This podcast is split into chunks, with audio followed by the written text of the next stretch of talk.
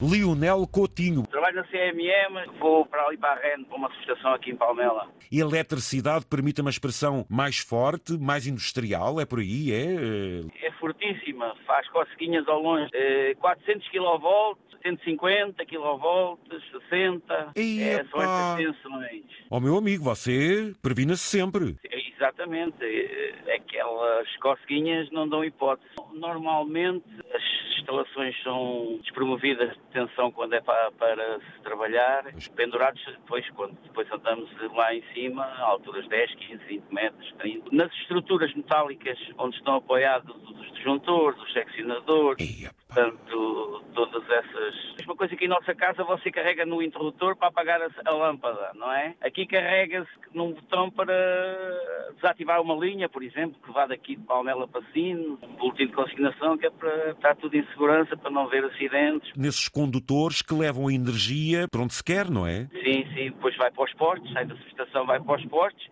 e vai para várias localidades. A alimentação da, da subestação é com 400 kV, 150 e depois sai para 60, que é para as subestações da EDP, que é para a EDP depois fazer outras transformações para os 400 volts e 230 para ir para nossas casas. Pelas subestações vai-se transformando até, por exemplo, chegar aos 220, que é aquilo que nós consumimos. Agora é 230. Antigamente era para, para a baixa intensidade, está a ver? E as linhas de transporte podem ser mais finas. Antigamente você tinha 220, eh, a intensidade é que faz o aquecimento dos cabos. E então, como aumentaram a tensão, está a ver? Diminuíram a intensidade. Ah, Você numa linha leva, consegue conduzir mais e com menos eh, quantidades de calor, com menos eh, sobre, sobretensões, com todas essas coisas. epá. tem um arnês, não é?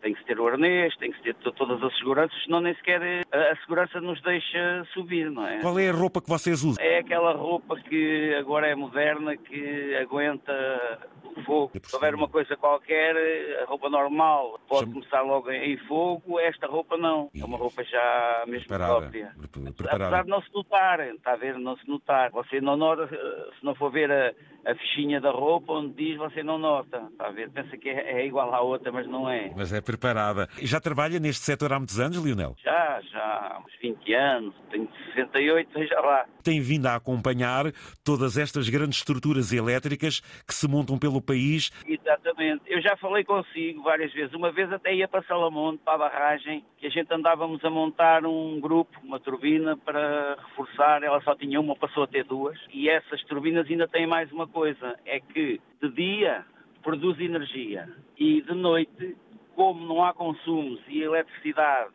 está a zero, está a ver, não é paga, Claro. a- as empresas puxam a água para cima depois, está a ver? Enchem a barragem, faz um retorno Ai, que curioso! e depois de dia, quando é preciso, produz. Ih, Portanto, conseguimos. Quer dizer recupera a água. Sim, sim, sim, sim. Trabalha, trabalha, como há muita energia de sobra, ela trabalha de bomba e puxa água para a barragem outra vez para de dia, depois quando for preciso.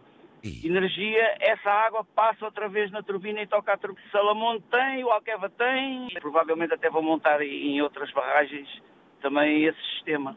Sim, já tive também o Brasil, a nossa empresa também já esteve no Brasil a fazer subestações e linhas na Amazónia. Como é que se trabalha na Amazónia com uma umidade, um calor, um arvoredo e sabe-se lá mais Olha, o quê? Eu consegui aguentar melhor. Você, um brasileiro que está a trabalhar connosco, você não o vê, só vê os olhos. Usam uns chapéus próprios que tapam por causa do sol e disso tudo, só se vê os olhos. E eu andava com a minha camisinha da abelhinha. eu sou da empresa da abelhinha e pronto, manga curta e aguentava-me bem. Agora que é muito, a 50 e tal graus com aquela umidade, 40 e tal, 50, é complicado. No- né? e estamos a Complicado, falar tá? umidade quase a 100%. É? Sim, é isso, 90 e tal, normalmente. Que zona da Amazónia? Pará, Canandos, Carajás, Paraupebas, na, experiência, muito na, bem. Ama- na Amazónia Profunda.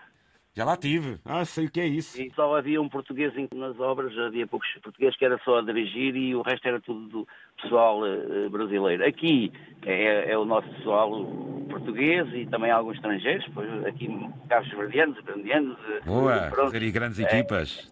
Como é que vocês resolvem a questão, quando precisam, dos condomínios das cegonhas? Há umas destes já próprios e vêm e nós já, eh, o pessoal, os meus colegas das linhas, que não pertencem às linhas, já nos postos já põem esses equipamentos para facilitar as escolhas a fazer os ninhos. Por exemplo, se houver uma questão técnica nesses postos imensos, quando eu me faço ao sul do país, que passa aí na zona sim, de Alcácer do Sal, sim, e quando eu digo condomínios, é assim, há postes que têm quatro, cinco, sim, seis ninhos de cegonhas e quando nós sabemos que há ninhos de cegonhas que chegam a atingir mais de 500 quilos. Sim, sim já está tudo preparado. Aquela, está tudo preparado, não está? Aquelas cantoneiras, aquilo está tudo preparado para resistir a esses pesos. E se um dos seus colegas estiver que lá subir, as cegonhas não o podem atacar? Que aquilo, elas quando bicam, bicam grande. Sim, sim, mas uh, normalmente depois é só quando elas não estão lá, se for precisar alguma coisa, é que eles vão lá, sobem o posto. São especialistas a subir, abraço.